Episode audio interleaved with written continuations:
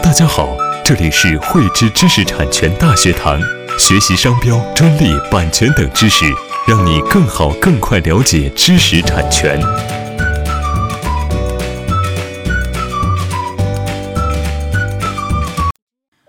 关于发明专利的创造性，之前呢啊和大家一起介绍了六种啊发明类型的一个创造性的判断，在实践当中呢，我们专利的创造性啊通常采用啊三步法来进行判断。这个三步法呢，它的第一步呢就是去寻找和确定专利申请日之前呢最接近的一个现有技术文件。第二步呢就是和这个最接近的现有技术文件进行比较。找出呢二者的一个区别，并且呢确定啊要求保护发明呢它所实际解决的一个技术问题。第三步呢就是判断啊我们要求保护的一个发明呢相对于现有技术来说呢是不是啊容易想到，也就是说呢啊它这个方案呢是不是显而易见。在我们采用上面的三步法来对这个创造性判断的。时候呢，我们不能机械的去进行套用。除了这个方案是否构成这个显而易见之外呢，我们还需要考虑一些技术效果方面的因素。在遇到啊下列几种情况，虽然呢技术方案可能是比较容易想到，但是呢在实践当中，我们一般认为这些发明呢它是符合创造性的要求。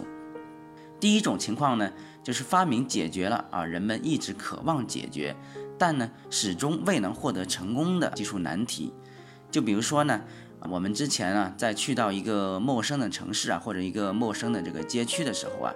就很希望自己知道呢，我们所处的这个位置啊，有没有比较好的这个餐馆呢？有没有购物中心啊？有没有电影院等等。后来呢，人们呢发明了这个 LPS 技术。我们通过啊这个手机或者是呢其他的一些电子终端呢登录这个 app 呢定位就能够获取到这个周边啊一些商家门店的这个信息，这样呢就给人们的一个出行啊大大方便了，解决了呢人们之前一直渴望解决呢但没有能够获得成功的啊这样的一个技术难题，这样的发明呢也是具备这个创造性的。第二种情况呢是发明克服了这个技术偏见。如果说呢，我们一个发明啊，采用了这个人们呢由于传统啊的一个技术偏见啊所舍弃的一个技术手段，从而呢解决了某项技术问题，那么这种发明呢啊也是具备这个突出的一个实质性特点和显著的进步，也是符合这个创造性的。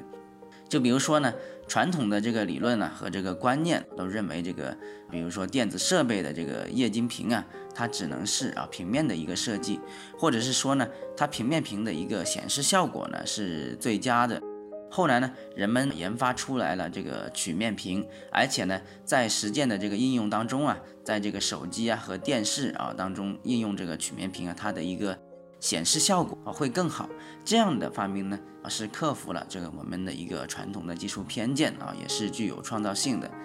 第三种情况呢是发明取得了这个预料不到的啊一个技术效果。发明取得了这个预料不到的技术效果呢，就是指啊与这个现有技术相比呀，它的这个技术效果啊产生了一个质的变化，或者是说呢。虽然没有达到这个质的变化，但是呢，它产生的这个量的这个变化呀，已经超出了啊人们的一个预期想象。对于这个本领域的一个技术人员来说呢，它是事先无法去预测或者是推理出来的。就比如说呢，我们在这个医药领域当中啊，我们发现了某一种药物的这个第二的药学用途，这样呢就是一种质的一个变化。或者是说呢，我们之前啊所提到的这个选择发明呢，它就是指呢这个事先无法预测的啊这样的一个量变，这些发明呢都是具备这个创造性的。第四种情况呢是指啊这个发明获得了这个商业上的一个成功。如果说呢发明的这个产品啊在这个商业上啊获得成功的时候，并且呢这个成功啊是因为这个发明它的这个技术特征啊所直接导致的。那这呢，就是具备有意料不到的一个技术效果啊，也是符合创造性的一个要求。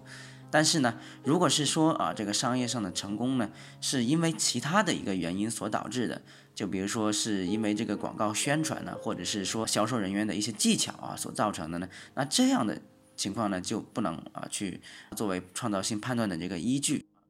以上呢，就是我们对这个发明创造性判断啊需要考虑几种技术效果因素的一个列举。在我们的专利授权确权案件当中呢，我们一定要做好啊这个现有技术的一个检索和这个分析的工作。